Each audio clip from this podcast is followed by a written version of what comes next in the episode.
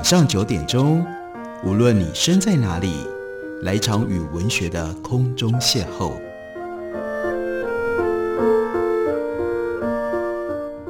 杨照谈书，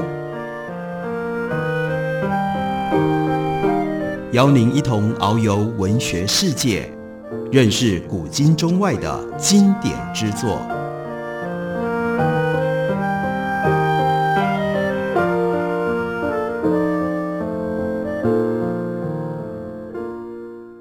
各位听众朋友，大家好，欢迎收听杨照谈书。本节目为台北广播电台 FM 九三点一，每个星期一到星期五晚上九点为大家播出。我是杨照，在今天的节目当中，要为大家介绍的是我自己最新在印刻出版公司所出版的书，书名叫做《您好，马克思先生》。另外有一个副标题，那是《资本论及其所创造的世界》。这是关于马克思主义以及《资本论》的一本解读的书。那首先在书里面先解释了我是如何认识马克思，用什么样的方式，从什么样的角度累积了我对于《资本论》这本书到底在讲什么，马克思到底为什么要写这本书的种种的看法。我出生成长在一个将马克思跟《资本论》视为大毒草，绝对不许碰。不能够读的那样的一种时代，那样的一个台湾社会，比我年长一代抱持着左翼想法或者是左翼信仰的知识分子，他们还曾经能够偷偷的组织读书会，去读马克思恩格斯所写的《共产党宣言》。如果有可能的话，就大家在读书会上一起偷偷的秘密的读《资本论》。可是我比他们大概晚生了二十年，也就意味着当时在台湾整肃思想跟管制言论的警备总部多了二十年的时间，可以没收当时在台湾市面上所有和马克思、还有和《资本论》和共产主义有关系的书，并且基本上已经把在暗夜当中偷偷聚会的左翼团体都一网打尽了。我成长的过程当中。当然知道马克思，知道共产主义，也听说过《资本论》。不过那样知识主要是来自于学校系统里有一门三民主义课，课本告诉我们，马克思跟共产主义是多么样的荒谬，多么样的错误。在那样的环境当中，真的是连做梦都不敢想，有朝一日可以读到《资本论》的原文版本。幸运的是，因为我从小喜欢逛书店，长大了之后。我也喜欢到图书馆借书。之后，我成长的那个年代，刚好遇到了台湾的图书馆正在陆陆续续开架化。以前到图书馆借书，就只能够查书卡，后来变成可以到书库里自己选书，所以我就养成了到图书馆书架、到书库里去游逛的习惯。那跟逛书店的经验其实很接近。大学二年级，我到台大法学院去修日文课，顺便也就去逛了台大法学院的图书馆，一路逛到了书库的地下室。那是一个从楼梯走下去的时候，远远就可以闻得到灰尘气味的地方，像是一个没有人去过也没有人会去的地方。但既然是图书馆，既然有书架，我就充满了好奇心。我鼓起勇气找到了开关，把电灯打开，走过一排又一排的书架。突然，浑身之间起了鸡皮疙瘩。我意识到自己进入到了一个什么样的地方？那里收藏的是几十年没有编目的书。那并不是来不及编目的书，而是因为这些书呢，比台大法学院本身都还更加的古老。那是日治时期所留下来的藏书。那个时候没有台大法学院，只有日本人设立的台北法商学校。换句话说，这批书自从一九四五年之后。到我发现他们的时候，三十多年前被丢在图书馆的地下室，无人闻闻。我在那个布满灰尘的地下书库耗费了很多美好的时光。那里面最多的是日文书，其次因为日本人跟德国在当时的联盟关系，也有很多的德文书。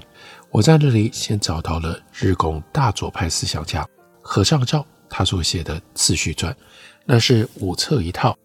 河上照这个人的名字，我那时候就听过。我知道他出版过一本非常有影响力、对共产主义在日本的发展有仅次于《共产党宣言》的重要地位的书，那是《贫穷物语》。我没有找到《贫穷物语》，但是在那里竟然能够看到河上照的书，已经够让我兴奋的。我一定要读《次序传》，可是我不可能在地下书库里读完这厚厚的一套五册的书，所以我就决心冒险一试。那本书没有法学院图书馆的编目，是原来日据时代所留下来的书，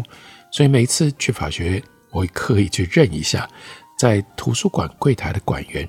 每当出现一个没见过的，我就把和尚照的这一套自序传跟我的借书证递上去。如果馆员告诉我：“哦，这书不能外借”，我就摸摸鼻子，把书摆回到书架上。我一共试到第四次，真的就遇到了一个搞不清楚状况的馆员。他只注意到这套书后面没有贴借书的到期单，他就从抽屉里拿了一张到期单贴上去。在我的借书证上抄了日据时代的旧编码，然后就让我把书带出去了。这个经验让我更加喜欢待在法学院图书馆的地下书库。每一次进去，总感觉到我应该会挖到宝，那样的一种兴奋跟期待，这么多年之后仍然历历在心。过了一阵子，反复走过书架，已经好几趟了，我早就已经猜测应该在那里的书。真的就在某一个底层的书架现身了，那就是日本岩波文库版分成上中下三册的日译本《资本论》。这次我不能够再用原来的方式借书了，毕竟书上印着谁都看得懂的《资本论》三个汉字，再怎么搞不清楚状况的馆员也一定会竖起非常敏感的政治天线。而且《资本论》我不只想看，我还要收藏，那怎么办呢？只有一个办法。那就是用图书馆的自助影印机，一页一页影印下来。那一阵子，我每天下午都耗在法学院的图书馆，本来文学院的课也不去上了，成天鬼鬼祟祟的就徘徊在影印机旁边，时不时去印个几张。如果有别人靠近，我就赶快离开。每次印完了之后，把印好的纸张带回家，小心翼翼地放在衣橱里。早上出门的时候，抽出几张非常仔细的折成八折大小，收在书包里。利用等公车跟搭公车的时间，一张一张拿出来读。一到学校就不读了，把纸张藏好，小心不让人发现我在读最可怕的禁书。热衷于游逛台大法学院地下书库的同时，我又发现了另外一个宝库，也是当时一般大学生很少会进去的地方。那是台大总图书馆的参考书区，这个书区摆放的是那种做研究所需要用到的参考书，一般学生对这些书不会有兴趣。我在总图书馆的参考书区看到了一套文学院图书馆也有收藏的书，那是一九六零年代美国芝加哥大学出版社所印行的 Great Books，直接翻译那就是伟大书籍，或者翻译成为西方巨著，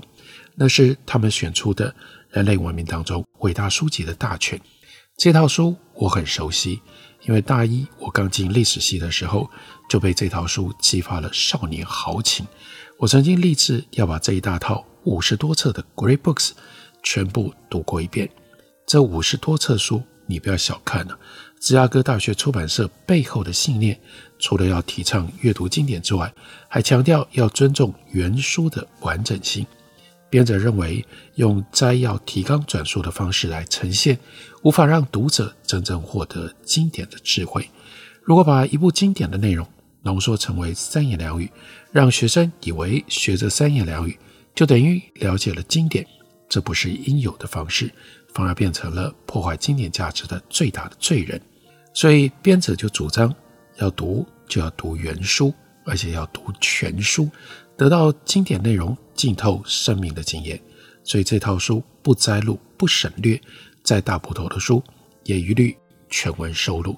比如说有两大册 Thomas Aquinas 的神学大全，而且为了让读者可以好好接近经典、阅读经典，凡是非英文版的著作，这套书还会用心的去选最好的英文译本，用圣经纸精印，每一部呢动辄七八百页。蝇头小字，双栏排版，容纳的字数多得吓人。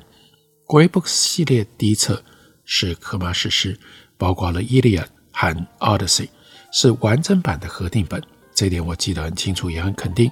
因为我的宏大志向就是从读荷马开始的。我还记得第二册是 Herodotus，完整收录的他的《Historia》史记或者是历史。第三册是古希腊三大悲剧家的作品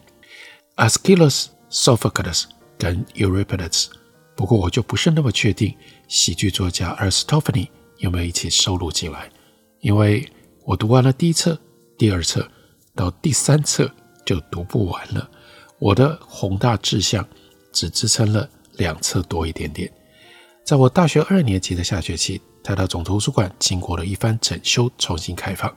我走进整修过后宽敞明亮的参考书区，找到摆在那里的 Great Books，眼光一扫，心跳就加快了，因为我一眼就看到总图书馆的这一套书，比文学院图书馆那一套多了一本，多出那一本，它的书背上只有短短的四个字母：M R M A R X Marx。我尽量维持自己的手不要发抖，佯装若无其事，把那本大书取下来，快速的翻过。没错，那里面就是《资本论》英文版的全文。于是接下来的两三个星期，我成为读书，我成为总图书馆参考书区影印机使用率最高的读者。幸好参考书区的书籍本来就不能外借，影音是理所当然的使用方式，不会过于引人怀疑。但我还是尽量。小心翼翼的，每天桌面前先想好，进了参考书区可以读些什么书，看些什么事，因为那里是不能带自己的书进去的。进去之后，我先一口气找几本书堆在桌上，马克思那本一定在最底下，然后每隔一两个小时起身捧着这一大厚本的马克思到影音机前面去印个十五二十分钟。用这种方式很神奇的，在大学时代。我的衣橱里，而不是我的书架上，有了日译本和英译本的《资本论》。我用这两种译本逐句对读，读完了这三大卷书。我用这种方式接触了《资本论》，读过了《资本论》，因为是在被压抑、被禁止的情况底下，所以就激发了最强烈的动机。我真的想要知道，到底马克思和《资本论》为什么这么可怕？为什么在台湾？这是一棵大毒草，好像谁沾染到了马克思《资本论》，就会变成一个坏人，就会变成共产主义者，就会变成可怕的恶魔。所以对我来说，首先，《资本论》是一座大宝藏，在反复阅读的过程当中，一点都不觉得无聊。第一次读，第二次读，第三次读，每一次都能够挖掘出过去读的时候没有读到的内容，就是累积了这样阅读《资本论》的长期经验。所以我才会写了这样的一本书，书名叫做《您好，马克思先生》。我们休息一会儿，等我回来继续聊。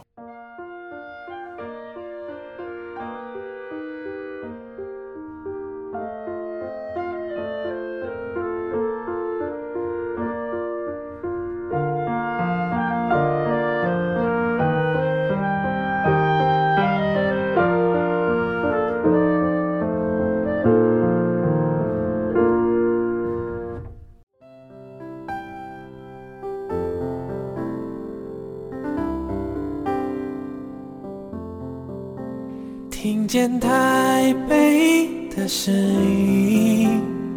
拥有颗热情的心，有爱与梦想的电台，台北广播 FM 九三点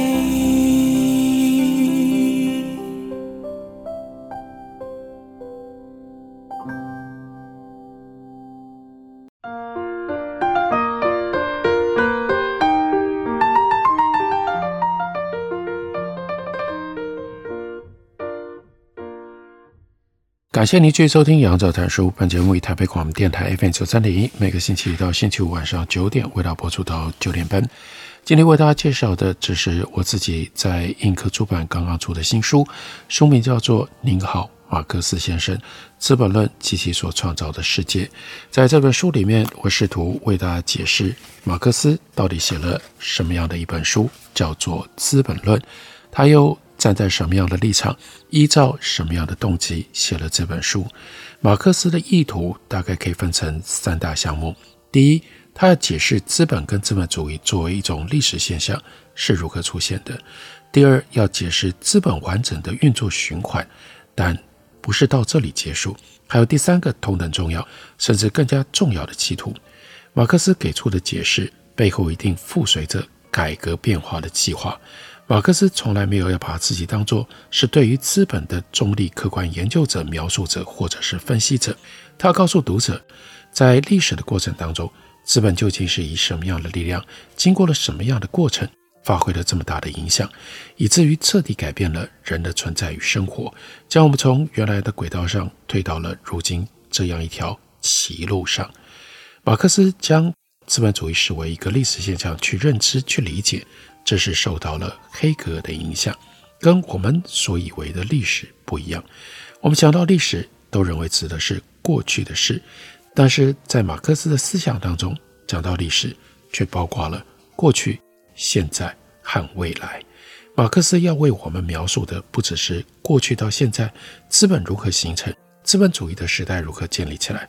更重要的是，他要帮我们分析，让我们看到资本主义的未来还会怎么样。当马克思在解释资本的时候，他不是一个单纯的经济学家，而是随时抱持着哲学家的态度跟立场。他清楚地判断并告诉我们，资本主义以这种方式运作所带来的必然结果，那就是剥削劳动者，降低跟破坏劳动者作为人的价值。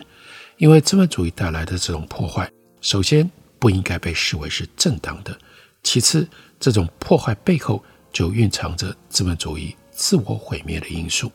看清楚了这种道理，首先我们就不应该也不会成为资本主义的啦啦队。其次，我们就得到了一种更敏锐、更聪明的立场。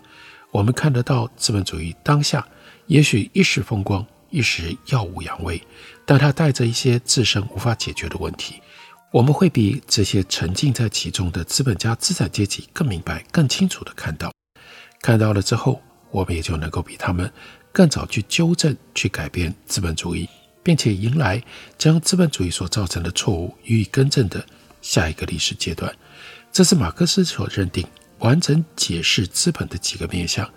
他要进一步刻画在时间当中资本循环作用的三个不同阶段，三种不同连环的动向。另外，他要解释资本主义创造了什么样的社会。这个社会产生了什么样的败坏？然后我们又应该要用什么样的方式离开资本主义，去创造一个更理想、更美好的社会？要了解马克思的《资本论》，一定要明了。虽然我们经常遗忘了，马克思有一个最重要的身份，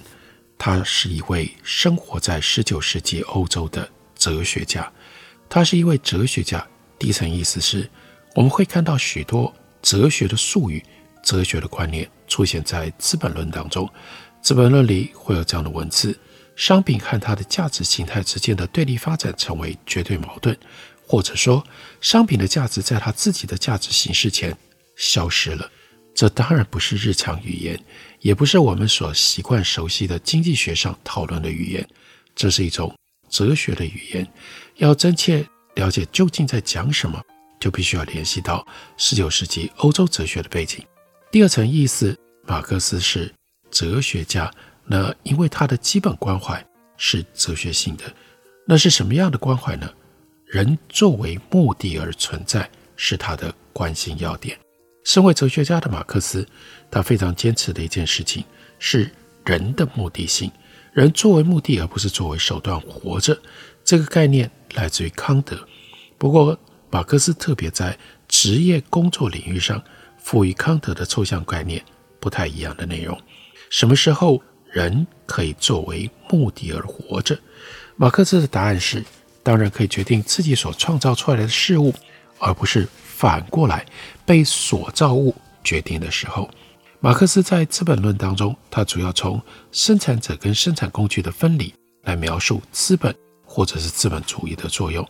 工人本来是运用生产工具的主体。在原来的工作坊里，做一个工匠，运用自己的生产工具生产，也知道要生产什么。可是换成到了工厂，运用机器，就产生了奇怪的现象。工人在操作机器，但是工人失去了主宰机器的自由，他不能够决定他如何运用机器，他更不能决定他要用机器去生产什么。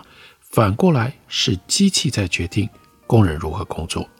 工厂和机器本来是工具，是工人运用来进行生产的。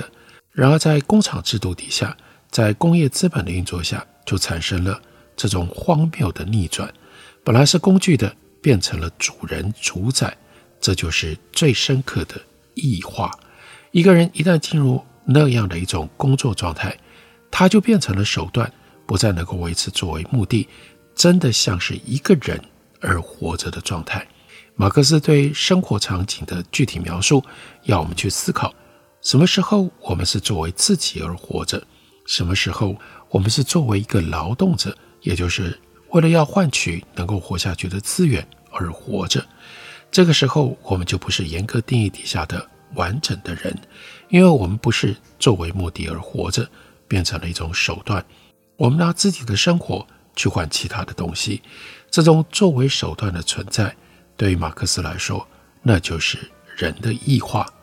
在马克思对人应该要作为目的而存在的这个坚持这个定义底下，那么什么是劳动者呢？劳动者就是从来没办法自己掌握要生产什么的人。在这个基本前提底下，劳动者的劳动也被异化了，那是异化的劳动，因为劳动者没有自主权，只能够在别人的规定跟别人的命令底下出卖他的劳动力。他不是为自己而劳动的，在这样的制度当中，劳动占据了生活绝大部分的时间，也就意味着，一旦你变成了劳动者，你的绝大部分时间都变成了作为手段的存在，而不再是作为目的存在。劳动者的堕落，也就意味着，在绝大部分的时间里，他没办法为自己而活着，也就不会去追求要让自己的生命有意义。劳动者在资本主义的结构底下，依照马克思的预言，他们的生命生活情况必然是每况愈下，必然是越来越庸俗，越来越粗糙。为什么呢？因为资本主义所要求你的，不过就是一种可以称为劳动力再生产的生存方式。劳动力再生产是什么？它意味着资本家雇佣你的劳动力，虽然你不是个奴隶，感觉上你不属于资本家。资本家只是买你的劳动力而已。可是换另外一个角度来看，你和资本家之间的关系可能更糟糕，因为在这种关系底下，资本家只需要在意你作为一个劳动者，你明天会不会回来继续提供资本家他所需要的劳动力而已。资本家的最大利益考量就在于去计算，如果要让你明天还能够回来替他提供劳动力，他保证不能让你活不下去。如果你活不下去，明天他就买不到你的劳动力了，这是一个临界点。对资本家来说，最好的情况是维持你有吃有喝，明天能够用同样的形式回到工作岗位上继续工作。资本家给你工资，用这种最低的限度来安排，他就可以取得最大的利益。资本家不会在意除了你的劳动力以外其他所有的东西，他不会在意你的生活，他更不会在意你的心灵。对资本家最有利的情况，那就是劳动者什么都不想，除了吃喝拉撒睡。他不要你喜欢音乐，他不要你想要看戏，他更不会希望你喜欢看书，尤其他不会希望你去读马克思的《资本论》，因为这些都是对资本家来说额外的消耗。在这种制度底下，为了最大化价值增生，就必然破坏了劳动者他作为一个完整的人一切的可能性。于是就使得劳工粗鄙庸俗，使得劳工不思考，让劳工不会去追求生命的意义，不会去追求那些可以让人活得更丰富的东西。资本主义对劳动者必然产生这样的破坏效果。这是马克思在分析《资本论》、批判资本主义的时候，他所提出来的一个重要的看法。这个批判不是从经济的角度进行的，而是来自于马克思。哲学上的关怀，这是他作为哲学家的第二层意义。马克思作为哲学家，还有第三层意义，那就是他的思考模式。对马克思来说，他要探究的是哲学性的问题，所以他所使用的是哲学性的探究方法，也就是问题要问到最根本。他不接受论理停留在某一个中间的地步，也不接受从中间找到一个前提作为。论理的开端，马克思写《资本论》的时候，就抱持着这种哲学论理的态度去看待一切和资本相关的现象。最明显的例子是货币，在市场经济学里也谈货币，也有货币经济学。可是呢，和马克思对货币的描述解释大不相同，因为马克思提问的方法是根本性的，他要问：作为一种手段，货币到底是什么？货币用什么样方式转变了它本来作为一种中介手段的身份，而变得货币的时候，马克思回到源头，告诉我们货币这种东西它的最大特色，以及它能够带来这么大的力量，产生这么多扭曲的原因，那就是。货币具备多重的功能，货币最明显的功能之一是交易，但除此之外，货币还有另外一个功能，它是所有物品在交易的时候的衡量标准，它是交易的手段中介，这个时候又产生了交易标准的作用跟功能。另外，货币还有重要的功能，那就是储存价值，储蓄。带来的就是时间上的延宕。我现在这份价值用不到，可以借给需要用的人，所以又在这里，来自于时间的效果，钱有了储存价值的功能。这个价值可以在不同的时间被实现，依照不同时间实现的需求，被存在这里的价值就改变了，产生了资本的另外一面，我们可以称之为叫做信用。原来的价值变成了钱，钱借出去，也就是在使用时间上有所改变，就变成了信用。Credit 就产生了 interest 利息。在货币介入了之后，价值产生了两种增生的性质：一种是转化成为资本去投资在生产上，而产生较高的价值；但还有另外一种，就是让货币变成信用，借给别人，借给当下需要的人，从。信用产生了利息，利息形成了另外一种价值增生。所以，哲学家马克思他提醒我们，要一直追溯到金钱的最根本，看看那究竟是什么样的面貌，具有什么样的功能，各自产生了一些什么样的衍生现象。这就是马克思来自于哲学背景的他的思考步骤。用这种方式来理解马克思写。《资本论》的企图意图，我相信是我们能够更进一步、更清楚透彻马克思理论的其中一条重要的途径。今天为大家介绍的书，就是我所写的《您好，马克思先生》，印科出版公司刚刚出版的新书。感谢您的收听，明天同一时间我们再会。